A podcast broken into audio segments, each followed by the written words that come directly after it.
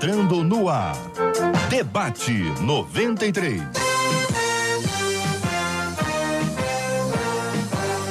Realização 93 FM. Um oferecimento Pleno News. Notícias de verdade.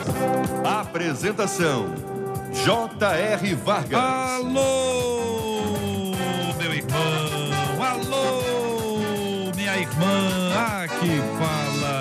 J.R. Vargas. Estamos de volta. Começando aqui mais uma super edição do nosso debate 93 de hoje, nessa sexta-feira, dia 14 de fevereiro de 2020.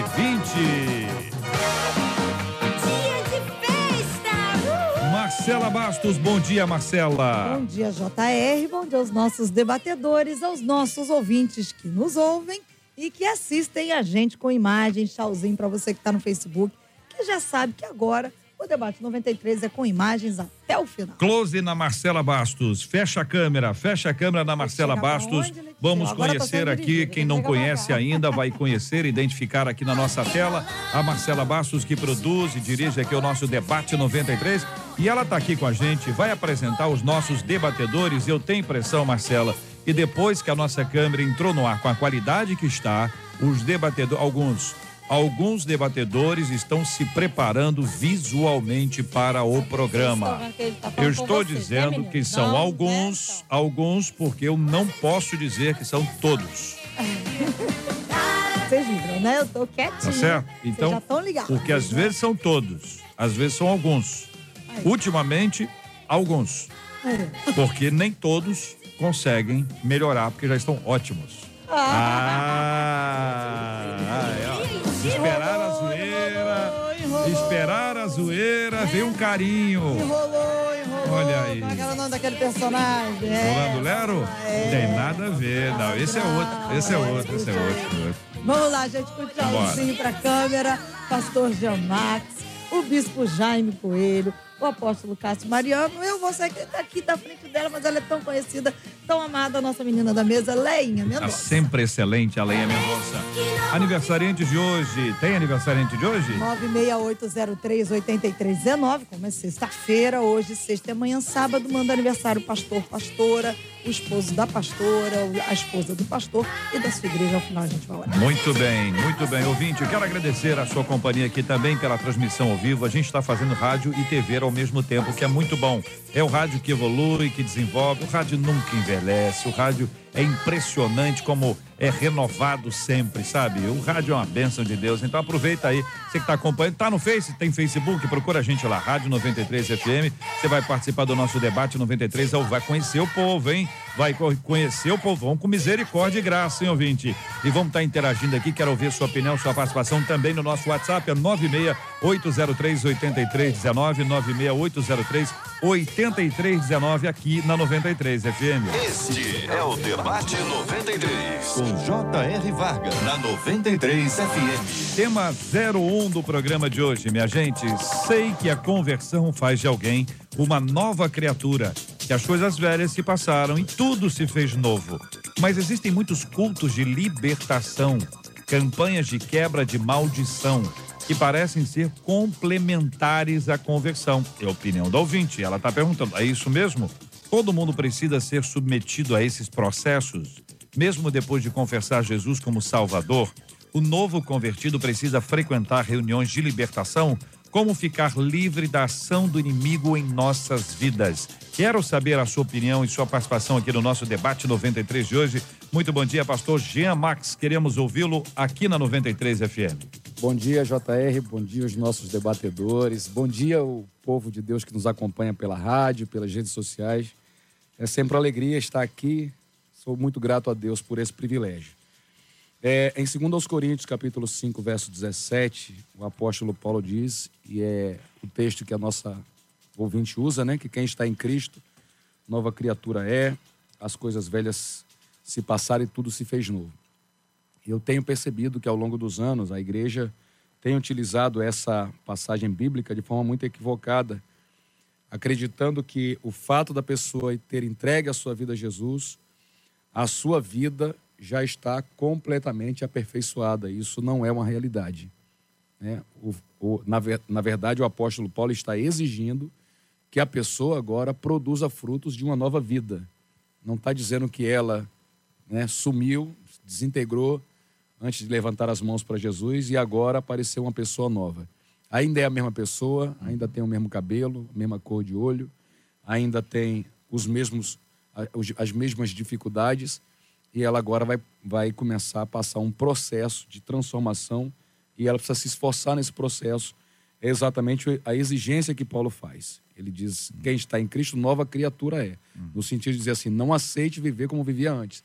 Você agora tem uma, uma nova postura a apresentar. Essa nova criatura, e aí eu já passo essa pergunta para a nossa querida menina da mesa de hoje, a pastora Leia Mendonça, nossa Leinha, essa nova criatura é, um, é uma disposição é, emocional, é uma disposição de atitude, é uma disposição espiritual, essas coisas se misturam.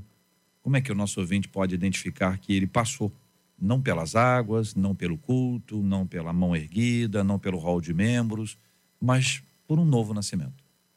Bom dia, primeiramente para você, que eu já estava com saudade. Bem-vinda de volta. Também os meus pastores queridos aqui à mesa comigo. Um prazer imenso fazer parte desse debate. É, é muito bom falar sobre esse assunto, porque o ouvinte, inclusive, ele diz que confessar Jesus como Salvador, é, ele, ele, ele cita essa frase, né? E aceitar a Jesus como Salvador e Senhor de nossas vidas é o primeiro passo de um processo chamado conversão. E esse processo, ele é desenvolvido pelo relacionamento com o Espírito Santo. Né? Eu acho maravilhoso a pessoa que, quando aceita Jesus, ele, ele se interessa em, em estar nos trabalhos da igreja, num discipulado, numa escola dominical, porque às vezes faz-se trabalhos à parte de, de quebra de maldição, de anulação de, de, de pactos feitos no passado, mas é um, é um, um, momento, né? É, uma, é, um, é um momento em que essa pessoa se submete e depois ela parece que fica cativa daqueles trabalhos do, dos pastores na vida deles. E eu acho lindo, né? Eu sou cristã desde berço, aceitei a Jesus, ainda tinha três aninhos de idade, e fui, e fui crescendo com Deus. Porque quem coloca a gente em Cristo e Cristo em nós é o Espírito Santo. Essa é uma obra que é dele. Né?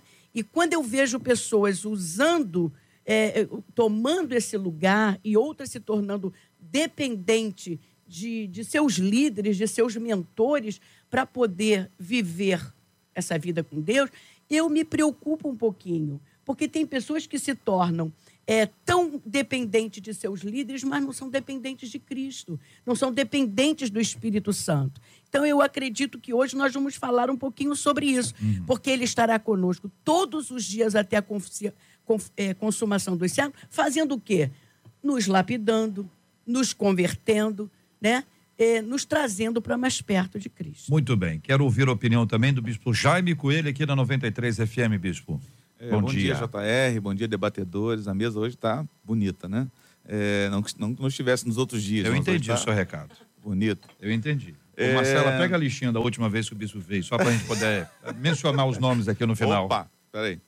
Bom dia aos, aos ouvintes também. Bom, um assunto um tanto quanto polêmico, é, dentro do, do, que, do, que, o pastor Jean falou aqui no início, realmente é, existe um, um processo. Eu acho que as pessoas hoje em dia estão confundindo muito libertação com santificação. É, e a Bíblia diz que sem santificação ninguém verá Deus. Livro de Efésios, o apóstolo Paulo vai dizer que todo edifício bem ajustado cresce para se tornar templo de Deus no Espírito. E a gente precisa entender isso, de que a gente aceita Jesus e vai entrar num processo de aperfeiçoamento, onde a gente vai ser transformado para chegar à estatura de, de, de varão perfeito, até como a Bíblia relata, né? É, não a perfeição, mas prosseguindo para se tornar alguém mais parecido com Jesus, a cada dia negando a si mesmo. Né? E, inclusive, dentro da, da pergunta que você fez para a Leia antes, como é que a gente vê é, a diferença entre quem vai no culto, é, quem levanta a mão apenas, quem só passou pelas águas do batismo e não viveu uma transformação de vida. Né? O apóstolo Paulo chegou ao ponto de dizer que nem todo mundo que está em Israel é israelita. Então, nem todo mundo que está na, tá na, igreja já passou por esse processo de transformação. Isso tem sido é, é, aproveitado por alguns que, infelizmente, acabam gerando certas, certos dogmas que não são nem bíblicos, né? certas, certas doutrinas que não são nem bíblicas e que afastam as pessoas da verdade. Porque quando a gente conhece a verdade, a verdade nos liberta. A libertação está em Cristo e Cristo é a libertação para todo aquele que crê.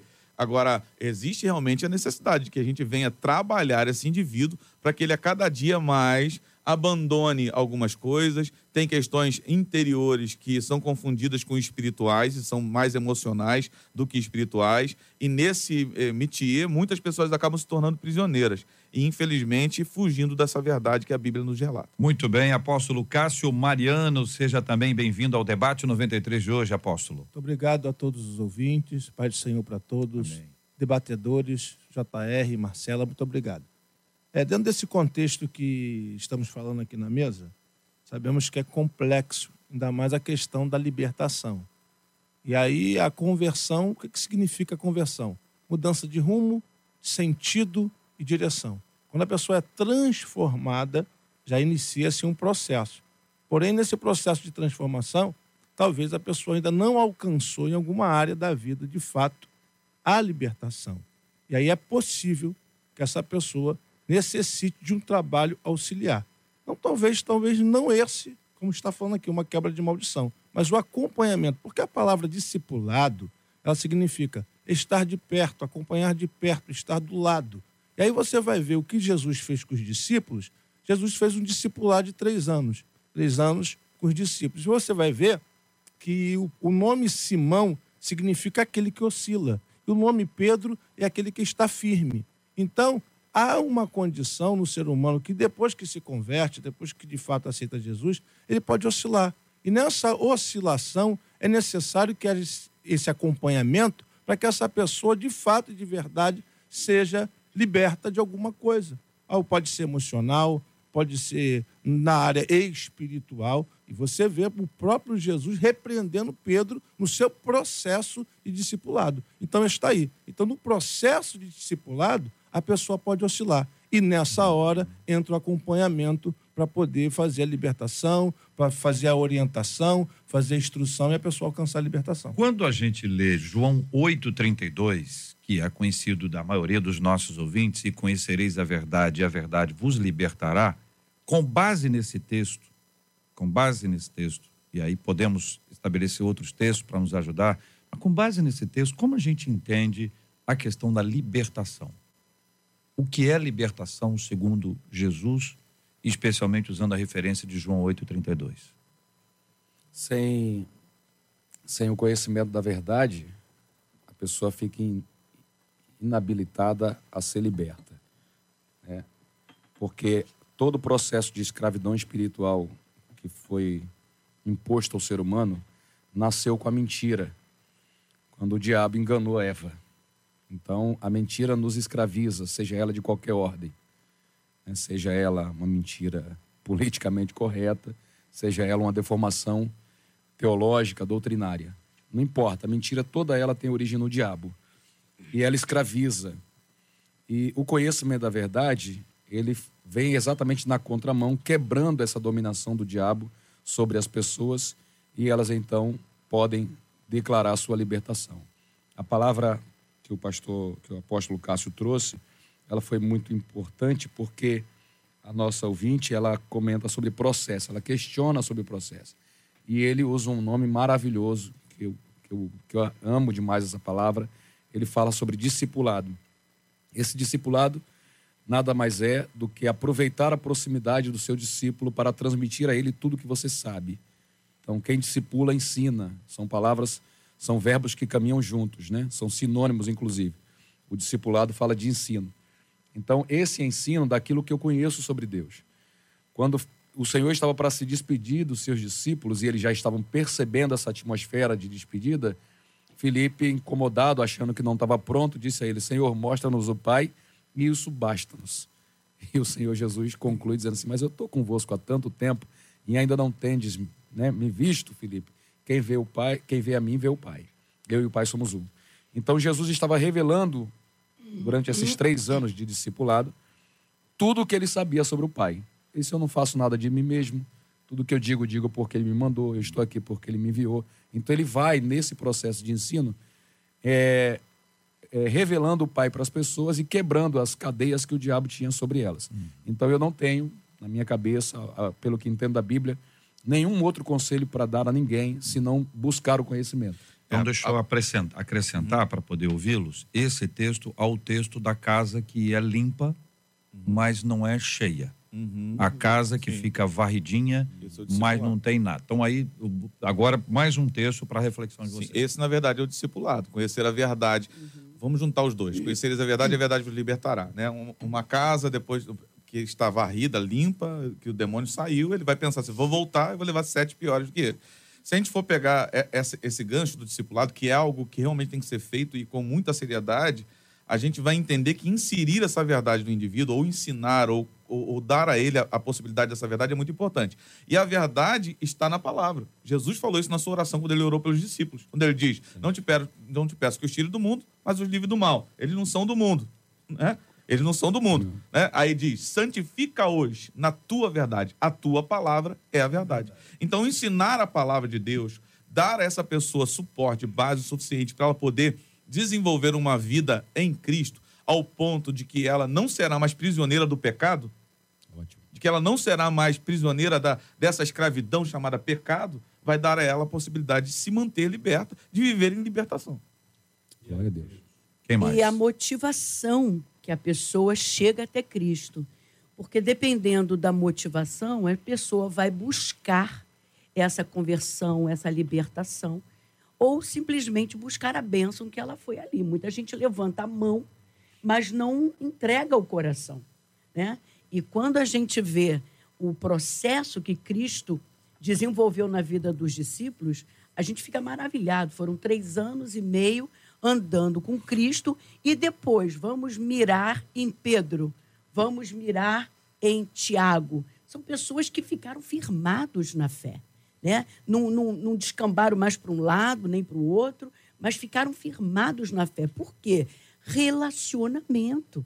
Às vezes a gente quer mudança de vida, porque conversão é mudança de rumo, mudança de comportamento, mudança de pensamento, de atitude, mas a gente não tem relacionamento com o Espírito Santo. Pastor não faz essa obra. O pastor auxilia, ajuda, ensina a palavra, mas se a pessoa não quiser a mudança, ela vai ser um membro do rol de membros da igreja. Né? Então, nós falando aqui de conversão, é necessário relacionamento com o Espírito Santo. Na época do- dos apóstolos, a- a- aquela época deles era infestada de ocultismo, de feitiçaria, de idolatria.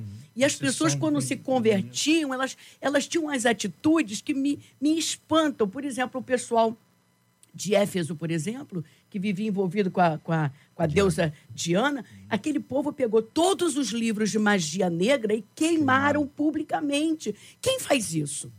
É o Espírito Santo, né? O procônsul Sérgio Paulo, que vivia misturado com feitiçaria, bruxaria, o povo de Samaria, que era envolvido com feitiçaria. Felipe chega ali, prega a palavra, eles aceitam são batizados com o Espírito Santo. E hoje a gente vê poucas pessoas né, se interessando até pelo batismo com o Espírito Santo. Já teve gente até que disse para mim assim: para que, que eu quero ser batizado para falar uma língua que eu não conheço? Quer dizer, é a falta do conhecimento que está levando muita gente a se perder.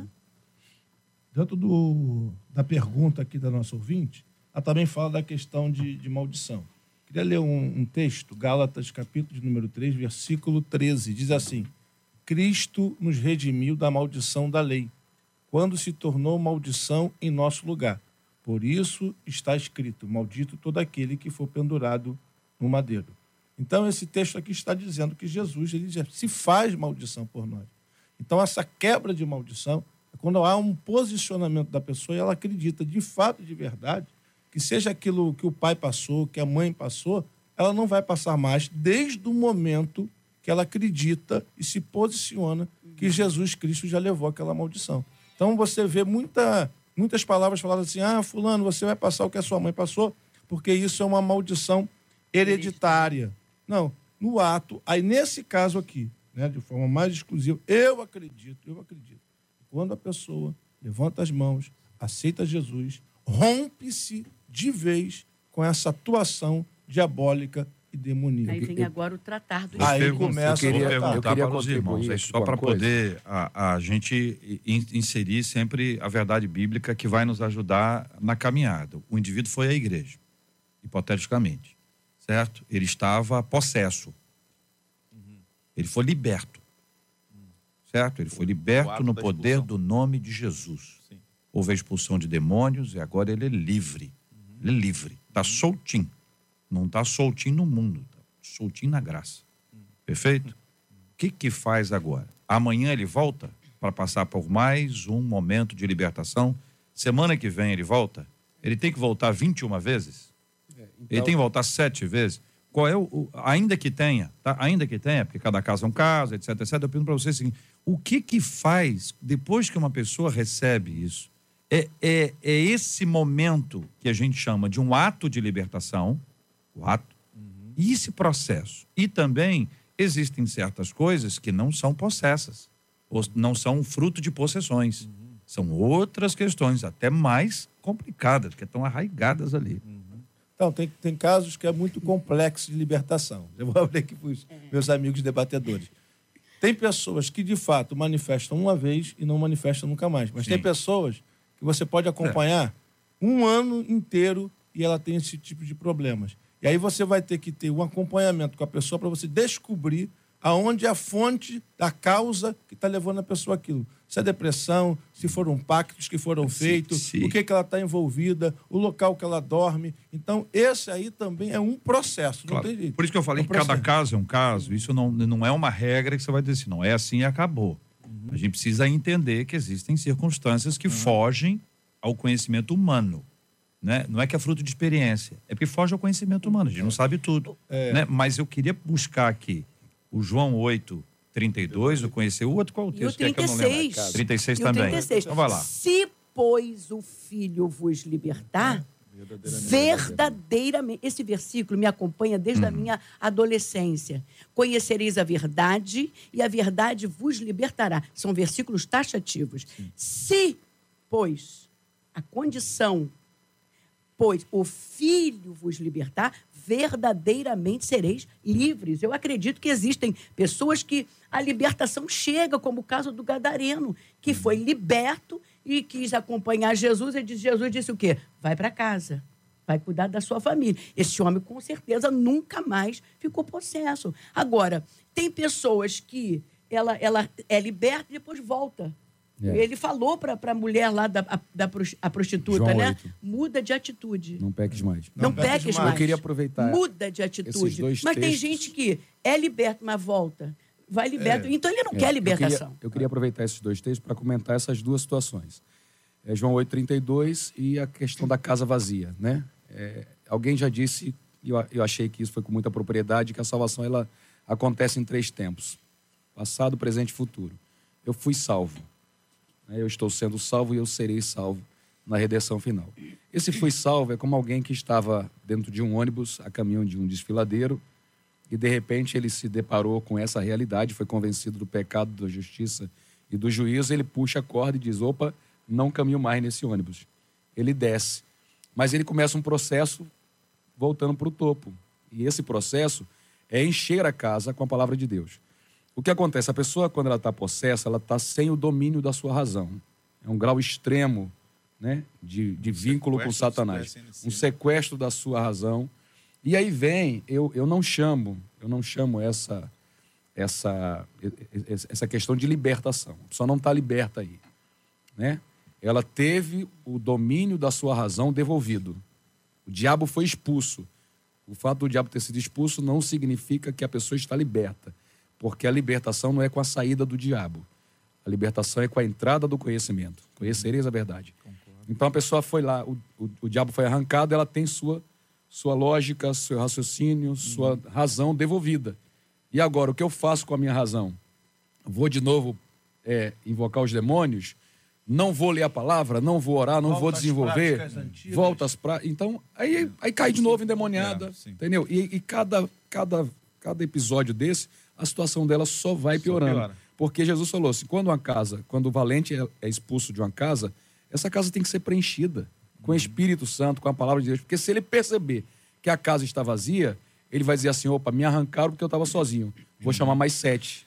A próxima briga vai ser diferente. É, eu penso assim, é, o ato da, da, da expulsão de demônios, como o Jota falou aqui, é um dos pontos da libertação. E essa a gente poderíamos chamar, por exemplo, o discipulado de pós-libertação. Depois da libertação, o que que faz? Já, respondendo diretamente a pergunta dele, inicia-se logo o processo de discipulado. É? Marca-se com essa pessoa reuniões de de, estudo, reuniões de oração, dias para jejum, né? Porque existem castas de demônios que só saem com jejum e oração, Uhum. e isso é um ensinamento taxativo de Cristo para nós. Inicia-se claro e rápido o processo de discipulado, porque não adianta expulsar demônios e não trabalhar com essa pessoa. Uhum. Isso é uma irresponsabilidade. Só Porque piora. Eu vou dizer uma coisa aqui polêmica, mas é, É verdade. mesmo. Uma pessoa que não inicia um processo de, de- de discipulado com alguém que expulsou o demônio, piorou a vida dela. Isso aí. Então não expulse o demônio. Se você não vai assumir a responsabilidade de ajudar essa pessoa de verdade a trabalhar com ela, né? Não faça Concordo, isso. Você vai piorar a vida dessa pessoa, vai destruir de vez a vida dessa aí a pessoa. casa fica limpa, vazia e vem Vol- mais. Inclusive, a gente estava falando ali na, na antessala, porque é, é, tem- a gente até vê que tem coisas que não são demônios, como? Porque se um demônio sai e, vai e, e a pessoa volta a estar endemoniada, o estado tem que ser pior. Se não foi pior, não era demônio. E Ou então a Bíblia está errada. emocionais, Psicológicos. Sim. Podia ser o tal do nula. Agora, deixa eu colocar aqui uma, Lunático, uma né? questão. Eu tive uma experiência com, com a pessoa que eu acompanhei. Ela se abriu e falou assim comigo: Estou na igreja, estou firme, não tenho prática de pecado, mas eu tenho um, um desejo e ele não passa. Eu não sou liberto. Uhum. Se abriu e falou assim: não sou liberto. Mas eu não faço essa prática. Mas tem E luto todos os dias. Aí você, eu abafo. A palavra que, ela, que a pessoa usou foi: eu abafo esse desejo. Eu quero que você me ajude a ser liberto. E passou-se muito tempo, vários processos, e um desses dessas ferramentas de, de- de trabalho, não sei se foi um encontro, um trabalho que foi feito com, com essa pessoa, ela teve a oportunidade de identificar o que era de fato que aprisionava ela. E numa liberação de um perdão, de um sentimento que estava, ela conseguiu, ela alcançou a sua libertação. Então, porque existem ferramentas e as coisas, estamos no século XXI, é, cultos, palestras, retiros e tantas outras coisas que podem auxiliar pessoas nesse caminho da libertação. E a pessoa, apóstolo, ela pode caminhar para o resto da vida tendo que abafar isso. Tem. Acontece Entendeu? Paulo disse: Eu também. esmurro o meu corpo. Então, eu, eu, eu, também, eu também abafo alguns desejos. É renúncia. Estou há 30 anos na igreja, mas continuo Muito abafando isso, muitos hein? desejos. Tem eu estou lutando o tempo coisa. inteiro. Carne, É. É, é a inclinação da carne. Não julgo ter é alcançado morte, a perfeição. Todo mundo tem inclinação da carne. Todo mundo. Ninguém. A gente não pode iludir as pessoas É. dizendo assim: olha, se você está sentindo É. alguma coisa aí inclinado para o mal, é. porque tem algum problema em você. É, não, é eu- porque você é gente. Eu acho que hoje chegamos num, num- num nível de, de, de igreja que a gente tem muita coisa para ajudar, muita coisa, É. ferramenta para ajudar. Já não tem mais alguns, alguns preconceitos a respeito de tratamentos psicológicos e etc e tal, que no passado eh, tudo Tinha, era é. demônio, né? E tem coisa que não é demônio e a gente pode ajudar pessoas, por exemplo, a se livrarem de coisas que elas não entendem a respeito de si. Sim. A chegarem a um entendimento, a ampliação da sua consciência, uma, uma, uma transformação da sua consciência, ao ponto de conseguirem eh, eh, se livrar de algumas coisas que não dá para é. colocar na conta do espírito. Agora eu queria que vocês pensassem, isso que vocês estão me dizendo aqui, um- como se a gente estivesse no alto olhando para baixo e pensasse assim: ali eu posso receber um abraço, ali eu recebo um encorajamento, ali eu recebo uma instrução, ali eu recebo não sei o que lá. E aí quando você vê isso de cima, de cima não tem placa. De cima só tem telhado.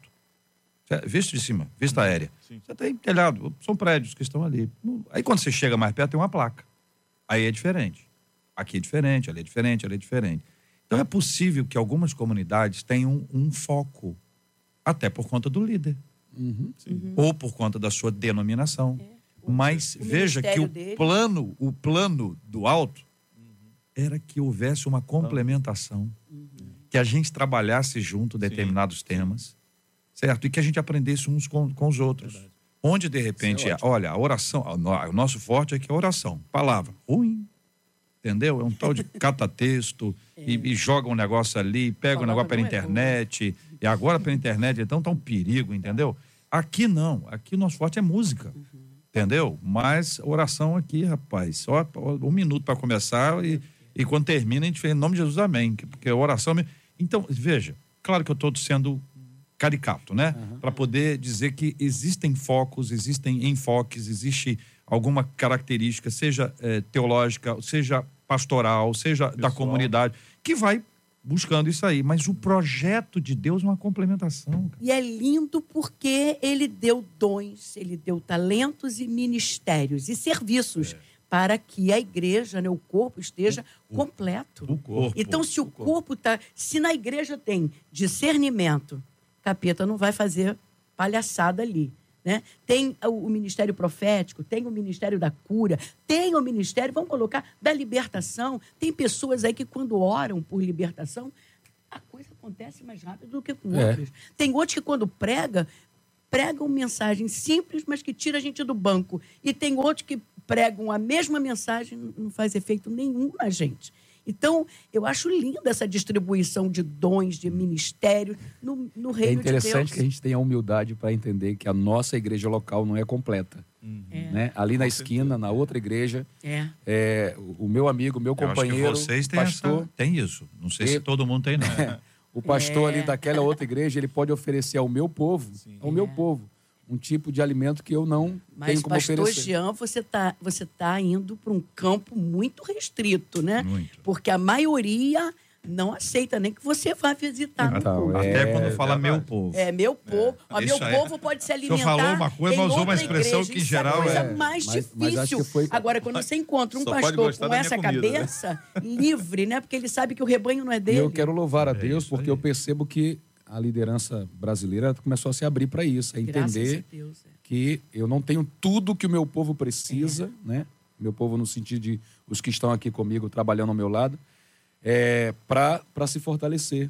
É como o um restaurante, gente. Tem um restaurante que serve tudo, mas a costela no bafo é naquele lugar lá, ó. O apóstolo Paulo foi muito inteligente Diferente. quando ele disse que a igreja é um corpo, né? E aí foi a boca não pode dizer para a mão, eu não preciso de você. E aí um vai complementando o outro e um vai ajudando o outro. E, e, é e a, gente a, gente pensa, que a igreja é a local. Não, e a gente não, pensa ela... que o corpo é a minha igreja é, batista. É local, e o corpo. Meu pai, na sua sabedoria popular, dizia: nem os dedos da mão são iguais. Então, aí, então eu volto aqui para o nosso tema, para dizer para nossa querida e amada ouvinte que nos acompanha, para tantos outros, que de fato, quando há uma conversão, existe uma mudança de, de vida. É. As coisas velhas se passam, sim, tudo se faz novo e daí em diante existe uma caminhada contínua com o Senhor. Existem certas lutas que nós vamos ter a vida toda. Uhum. Existem certos, certos questionamentos que serão feitos na solidão, né? Entre você e Deus. Por que está acontecendo? Por que, que aquilo aconteceu? Por que, que não aconteceu? Mas que há uma ênfase em Jesus de que examinar as Escrituras, eh, eh, julgar externelas vida eterna que conhecereis a verdade e a verdade nos libertará, que Jesus é o nosso libertador, que não adianta você limpar a casa e essa casa não for cheia, não for preenchida, não for esse investimento, esse desenvolvimento espiritual é na palavra. A gente não pode achar que é só uma questão intelectual. Escola dominical, ela não é para intelectuais só. Ela também é para intelectuais ela também trabalha o intelecto, mas ela trabalha sobretudo o espírito. Sim. O alimento é espiritual. Sim. Só que não é uma coisa sem reflexão. Você é uma pessoa inteligente, Deus te deu inteligência. Sim. E a inteligência está na simplicidade, Lenha. É Para mim, a inteligência está na simplicidade. Quem, quem, quem faz o negócio que é complexo, eu acho que ele está escondendo alguma coisa. Enrolado. É. O, o, o, JR, eu, eu achei interessante esse texto, eu amei esse, te, esse tema, né? Porque a gente precisa deixar bem claro que sem relacionamento com o Espírito Santo, é. nenhum trabalho de quebra de maldição, anulação de, de pactos com o passado vai adiantar. Né? Você pode ver que o, o, apóstolo Paulo, o apóstolo Pedro, Filipe, os diáconos, todo mundo, eles iam, evangelizavam nas cidades e o Espírito Santo descia, batizava Atuava. com o Espírito Santo. Uhum. Você não vê nenhum ensinamento na Bíblia sobre um trabalho à parte para poder fazer quebra de maldição, para fazer anulação de pactos. E eu cantando em tudo que é canto, eu vejo coisas assim absurdas que não estão na palavra. Né? São seres humanos tentando libertar através de de rudimentos humanos O mecanismo. É. humano. de mecanismos. Então você vê um pouco, às vezes as pessoas é, pagam caro para ir para certos encontros para poder ficar liberto. Quando, na E verdade, é tão fundamental que é caro, né? é t- pois é tão caro para poder libertar que eu fico assim, meu Deus, o que, que é isso? Onde é que está a palavra? Mas isso, da década de 80 para cá, é que surgiu esse movimento. Agora, eu quero deixar bem claro, minha palavra para esse texto aqui, para esse tema, é relacionamento com o Espírito Santo. É, inclusive, Queria pegando o arredondar. texto que o, que o Cássio falou no início, que é de Gálatas 13, 13, no final ele vai dizer, a fim de que Jesus é, se fez maldição em Três- nosso três, lugar, treze. quebrou a maldição, né? 13, 3, 13, Três, perdão. treze. Ele vai dizer no final, a fim de que recebamos pela fé o Espírito prometido. Então, até mesmo a ação de Cristo na cruz do Calvário é para que no final a gente receba o aí. Espírito e o Espírito nos aperfeiçoe e vá nos mudando de A dentro obra é dele. Eu queria A aqui a. Tá finalizando a pergunta da ouvinte. Como ficar livre da ação do inimigo em nossas vidas? E tudo aquilo que nós colocamos aqui, Ah, os sim. debatedores, e o JR foi muito inteligente na sua colocação, que é manter a casa adornada, se encher do Espírito Santo, conhecer a verdade, ter o discipulado. Então, isso é manter. A Bíblia diz assim: sujeitai-vos, pois, a Deus, resistir o diabo, e ele fugirá de vós. Não vai- É pergunta que ela faz. Agora, haverá coisas, como o Jean Max colocou, nosso pastor, nosso amigo, que nós vamos lutar, porque é da nossa natureza, da natureza humana, adâmica, caída, embora estamos em Cristo, nós vamos lutar porque é contra o pecado. Ela disse como ficar livre da ação do, do inimigo. A gente sempre vai ser atacado, né? O próprio Jesus foi tentado três vezes, depois saiu para voltar num tempo oportuno. Então ele sempre vai voltar. É. Agora, se a casa estiver adornada, a gente não cai Tem que mais. chegar no final. Enquanto não chegar no final, ele vai cumprir o papel que é dele. Que é dele, né? tentador. Tentador. Quero recomendar aos nossos ouvintes que leiam Obras da Carne, Fruto do Espírito. Está na Bíblia, está ali para a gente acompanhar. Romanos também, para poder, poder desenvolver e, e avaliar todo esse processo que vai nos ajudar na caminhada. São 11 horas e 42 minutos. Este é o Debate 93, com J.R. Vargas, na 93 FM. Muito bem, Marcela Bastos, temos aqui então a participação dos nossos ouvintes pela, pelo Facebook, muita gente acompanhando, parabenizando o debate. É, cada um aqui às vezes menciona um dos nossos debatedores em especial. São pessoas que acompanham os nossos debatedores há muitos anos, embora a maioria seja jovem.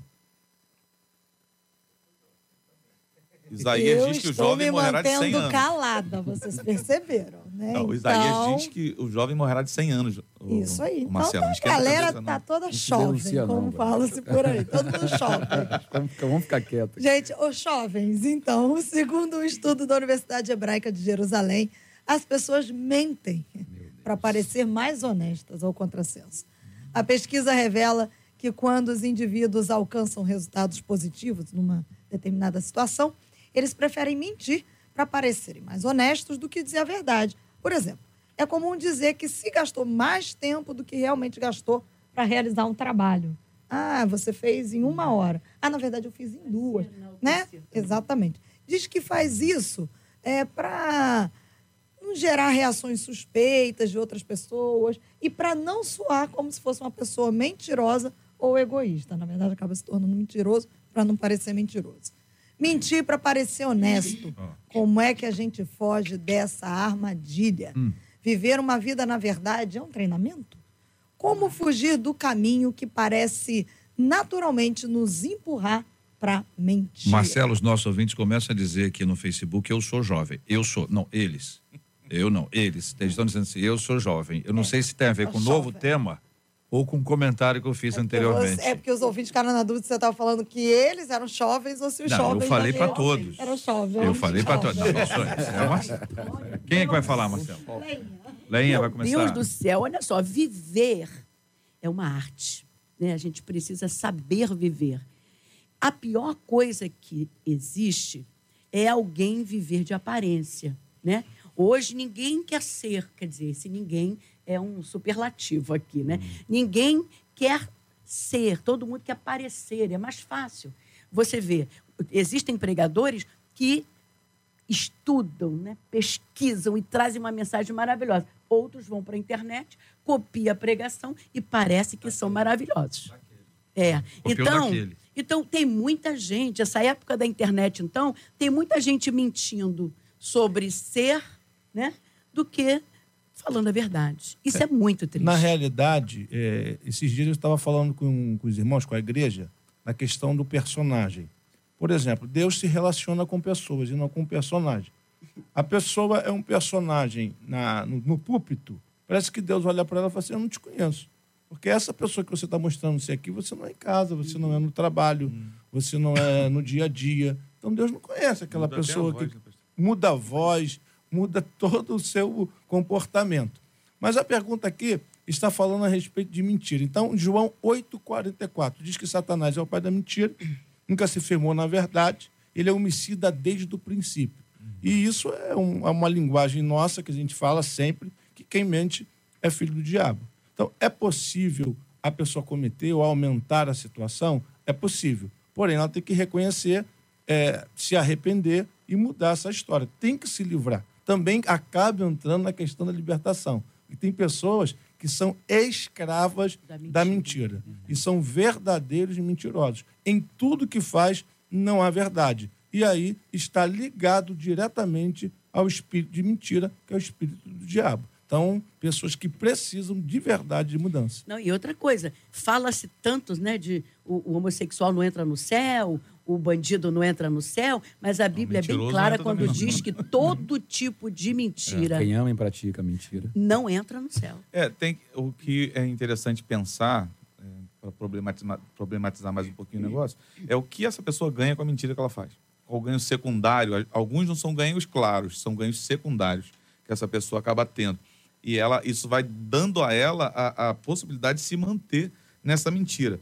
Infelizmente, se mantendo também na filiação de Satanás, né? Ou a obrigação Infeliz- do diabo. também, né? É, aí ele acaba mentindo pelo que ele ganha, mentindo pelo ou pelo ganho secundário, como eu falei, que é uma coisa um pouco mais disfarçada, né? Não é tão claro, mas tem um ganho por ali por trás que ela vai tendo.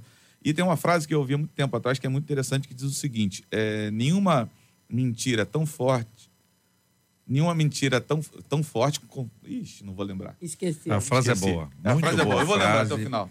Anota aí. Nenhuma verdade é tão fraca, fo- fraca. Não, toda verdade é forte, não importa quão fraca ela pareça. E toda mentira é fraca, não importa quão forte ela pareça. Agora lembrei. Agora repete. Isso é verdade. Toda verdade é forte, não importe quão fraca ela pareça. E toda mentira é fraca, não importe quão forte ela pareça. Então, tem- uma hora a Ótimo. mentira vai desmoronar. É, e tem muita gente vivendo da mentira. A gente sabe, principalmente no nosso meio, tem muita gente mentindo e se dando bem. Pois é, mas sim, aqui- sim. Eu só, só acho- fazer um parênteses aqui, que é o seguinte: é que o assunto não é esse. O assunto é a pessoa que mente para parecer que está fazendo demais. É, parecendo aqui- honesta, É aquela pessoa que diz o seguinte: olha, olha, o negócio é o seguinte. Fiquei bem trabalhando nesse projeto até três horas da manhã. O que, que ela está ganhando Não, com isso? não é mentira. Só que ela começou às duas e meia. Então, Tá isso certo? não é Eu pra aprendi- que ela É é... Eu aprendi a perguntar o seguinte: quando a pessoa diz para mim assim, olha, eu passei, fixei, terminei esse trabalho 5 horas da manhã. Eu pergunto, que hora começou? É, Por Quatro quê? horas. Espera um minutinho. Espera um minutinho. Certos resultados é, não são não são dignos é, da madrugada é inteira. verdade. o resultado. É não sei se ficou, não. Mas não tô. mas tá entendendo? JR. Mas a pessoa fala aí, é verdade. Mas ela não diz a hora que começou, então é E mentira. por que, que ela mentiu? Por que, É. que ela mentiu? Para não ser bem aceita, bem vista. Só pode ser. Promovida. a mentira, para algumas pessoas, tem Como é que tá da- da- muita da luta. Às vezes a luta não é nem tão grande assim. A é pessoa dá isso. uma. Hein? Chorei, chorei, acho- chorei, chorei uma poça de É, lágrimas. É, é eu que, que é que fala isso. Isso A- aí é hipérbole. Hipérbole. Hipérbole. Eu gosto da Leia. Eu acho que a Leia, a Leia é uma gramática em pessoa. Ah, eu amo, né? Tudo de português já sabe. Eu amo, eu amo. Eu, eu agora estou estudando a palavra, Aham. que eu gosto de etimologia, eu gosto de, de estudar o significado do substantivo. Celebridade. Celebridade. Antigamente, uma pessoa era célebre porque ela tinha um acúmulo de conhecimento, criou, eh, fez alguma coisa extraordinária. Hoje não basta colocar silicone no peito e no bumbum que você já virou celebridade. Ei, É, ainda é um acúmulo, né? Gente, eu acho que a Bíblia, Isso, quando a. Bíblia diz, Adorei. quando a Bíblia diz que o mundo jaz no maligno, eu acho que ela está indicando exatamente essa essa cópia, copiar, colar que nós fazemos dos processos de Satanás. Então, assim, Satanás é o pai da mentira, o homem copia e cola. Qual foi a proposta que ele ofereceu ao homem quando mentiu para o homem? Vou te promover, você vai ser igual a Deus.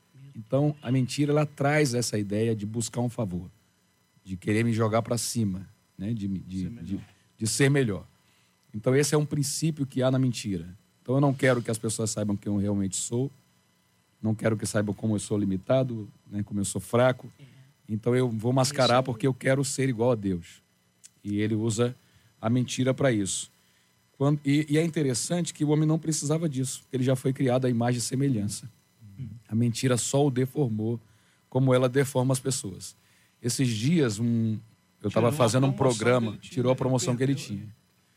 O rebaixou, né? Então, esses dias eu estava fazendo um programa de rádio e um ouvinte entrou em contato e disse assim: Eu tenho um vício extremo de mentira. Esse eu não consigo falar nada na verdade. Eu sempre minto, por menor que seja a situação. E eu quero saber como eu me livro disso. E no dia eu fui tocado, isso me emocionou, porque eu nunca vi ninguém admitir a esse nível, né? E o Espírito de Deus me ajudou e disse: primeiro você tem que ter ódio da mentira. Davi ele disse: eu odeio a mentira. Então, se eu tratar a mentira como algo que pode continuar existindo na minha vida, ela vai existir e vai me dominar. Então, eu preciso odiar a mentira. Eu preciso entender que a mentira é o maior prejuízo que eu posso causar a alguém. Veja que a Bíblia chama Satanás de homicida. E a arma que ele usa é a mentira. Então, todo mentiroso é um assassino. Ele está matando o sonho, está matando o direito dos outros, né? Está acabando. Então, eu preciso odiar a mentira para eu não entrar nesse rol. Né? E, e, então, esse foi o primeiro conselho que eu dei. Eu odeio a mentira. E como, a, como aqui está dito aqui no final do texto, né, a verdade tem que ser treinada. Então, treinada em que sentido? Eu errei. O que, é que o atleta de basquete faz? Ele lançou na sexta, ele errou. Né? Então, errar o alvo é pecado, como a gente descreve. Ele errou. Qual o processo, o, pro, o processo que ele precisa desenvolver para parar de errar? Tenta de novo, tenta de novo, corrige. Então, a pessoa que mente, ela tem que, opa, mentir, caiu a ficha, quem confessa e deixa alcança misericórdia. Chama a pessoa.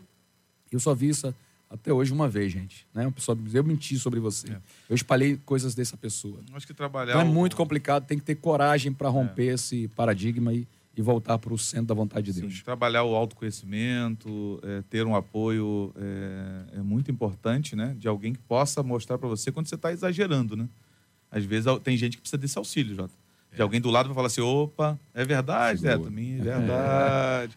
É. Né? Poder dizer assim, não, não é verdade. Então, tira 30% aí, né? Tira, tira 50% aí disso que você está falando, que não é bem desse jeito. Então, o discipulado também vai ajudar essa pessoa a vencer isso, tá? É. Voltando ao tema anterior, hum. já se conectando isso aqui, Sim. A, participar de um discipulado vai ajudar essa pessoa a se manter na Sim. verdade. Então, falando, a confrontar e aceitar os confrontos da mentira. Tem pessoas que são tão mergulhadas nessa questão da mentira que elas que passam para ela como fosse uma própria verdade.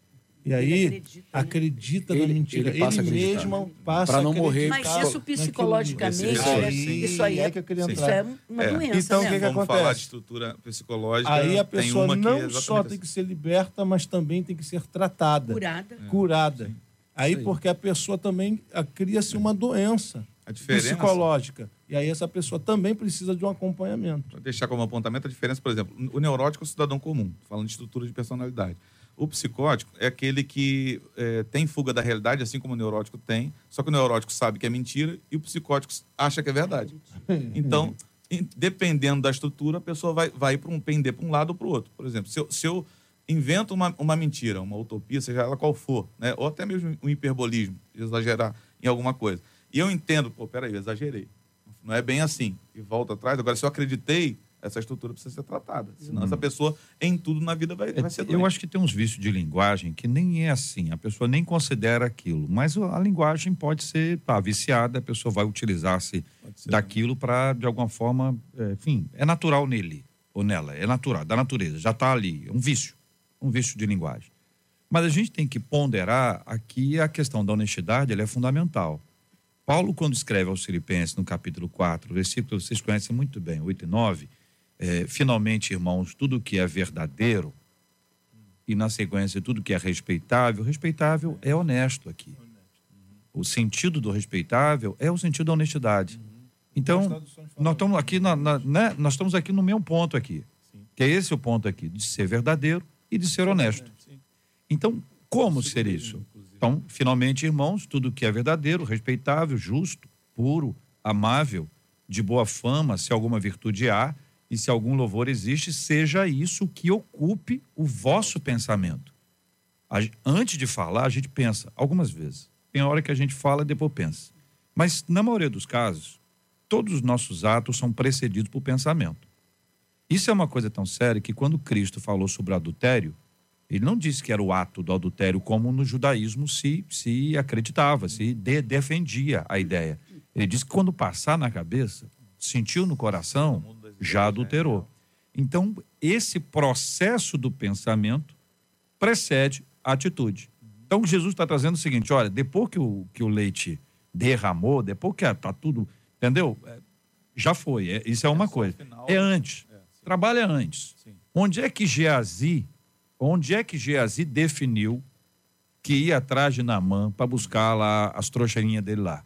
No pensamento. O, o texto na edição Revista Atualizada diz com, disse consigo mesmo. Disse consigo mesmo. Entendeu? É aquela conversa. Conversou com seus botões. E ali, ele, ele nasceu ali. O processo todo da atitude dele nasceu ali. Onde é que foi que Arcan? Arcan foi o quê? Arcan falou assim: ó, pessoal, ó, deixar com, com, combinado aqui com, com vocês e tal, que vai ser assim.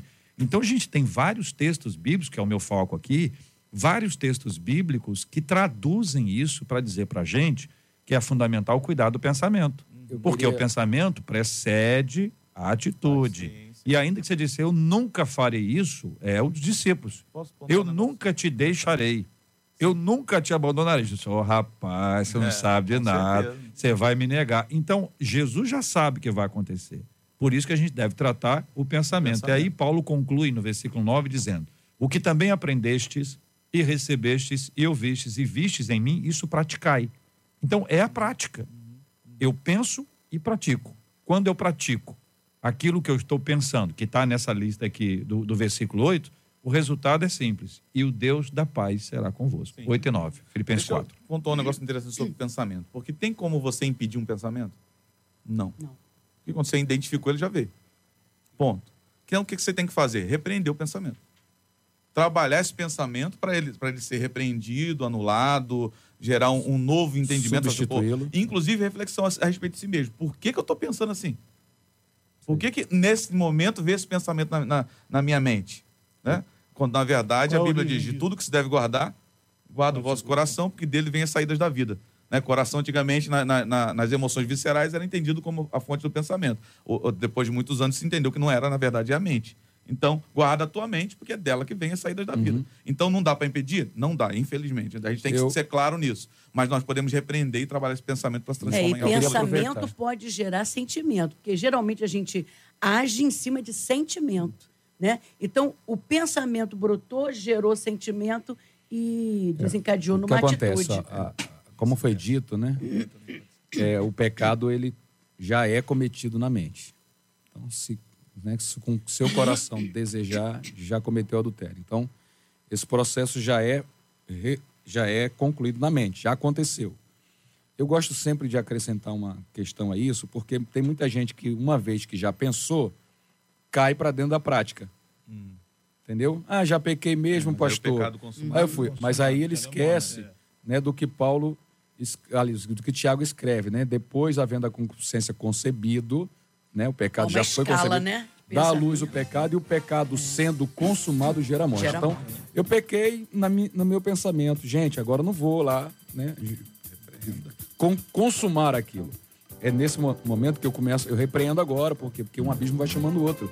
Eu preciso rejeitar agora, confessar esse pecado, deixá-lo e começar a substituir. Foi o que foi lido pelo JR. Substituir tudo que é honesto, um processo de troca.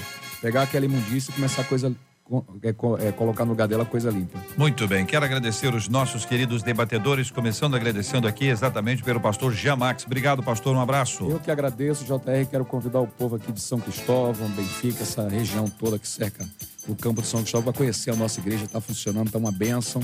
Assembleia de Deus ali no campo de São Cristóvão 338, uma bênção. Maravilha. Pastora Leinha Mendonça, Deus te abençoe, Leinha. Eu também quero mandar um beijo pro pessoal lá da minha igreja, principalmente para Priscila, uma ovelhinha linda que está nos assistindo, mandou um recadinho para mim, né? E vai ser um prazer imenso estar aí na sua igreja.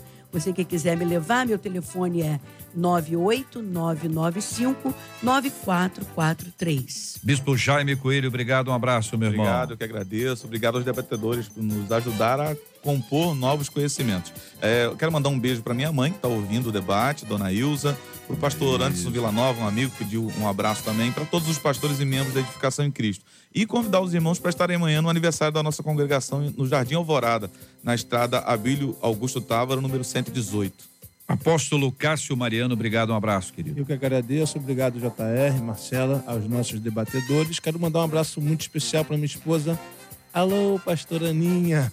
Aí. E quero também mandar um grande abraço para toda a igreja. Que Deus abençoe e obrigado. Muito bem, quero agradecer o carinho dos nossos maravilhosos ouvintes e dar parabéns para quem está fazendo aniversário hoje, né, Marcelo? Os pastores. Tem pastor aniversariando? Tem. Hoje, e amanhã, né? Aniversário do pastor Moisés Muniz, ele que é do Ministério Flor de Lis, lá de Itaboraí. Amanhã, aniversário do pastor Walter Viana, da Igreja Evangélica Projeto Apostólico Cristão em Pilares. Pastor Jairo Costa de Avelar, da Assembleia de Deus do Amazonas, ali em Campo Grande. Pastor Edson Evaristo, da Igreja Evangélica Nova Assembleia de Deus, na Pavuna. Pastor Moisés Batista Araújo, da Assembleia de Deus em Vigário Geral. E amanhã, 23 anos da Assembleia de Deus, Ministério Tanque de Betesda, ali na Rocinha, quem mandou pra gente foi a ovelha Marinete.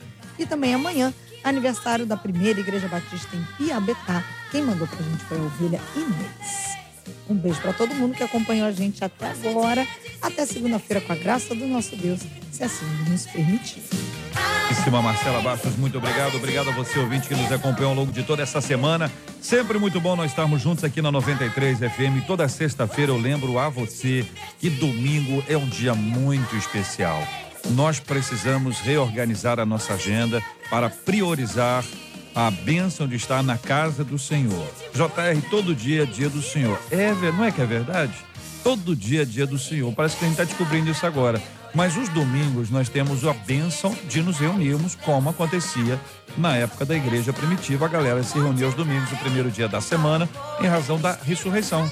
E era celebrada a, a, a festa, o ágape lá, a comunhão, relacionamento. A gente não deve perder isso, como diz o escritor aos Hebreus, capítulo 10, tanto que nós não devemos deixar de congregar, como é costume de alguns. Mas ele diz também para a gente admoestar. E eu quero lembrar aos nossos ouvintes que ninguém vai conseguir admoestar à distância. A admoestação, ela só existe de perto.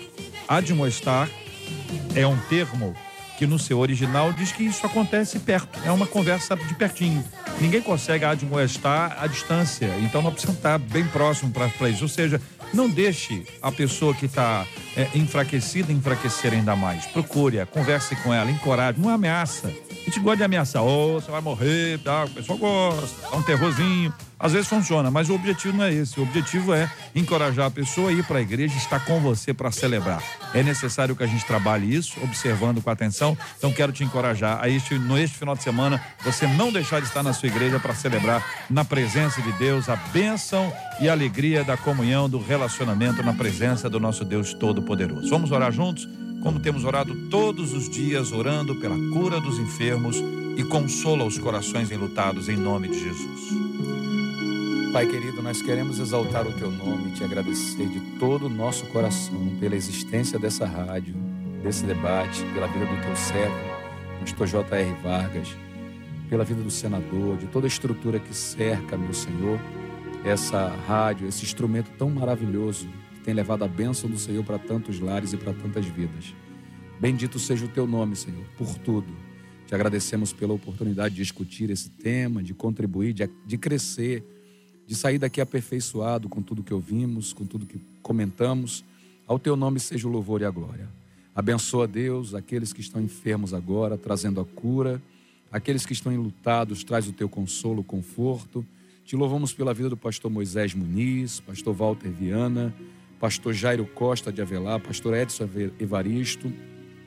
Te louvamos pela vida da Assembleia de Deus Ministério Tanque de Betesda, pelo pastor Moisés Batista e pela primeira igreja batista em Piabetá. Obrigado, Deus, pela vida dessas pessoas e dessas igrejas. Que a tua bênção continue sobre elas. Assim nós oramos e já agradecemos em nome de Jesus. Amém. Deus te abençoe. Você acabou de ouvir Debate 93.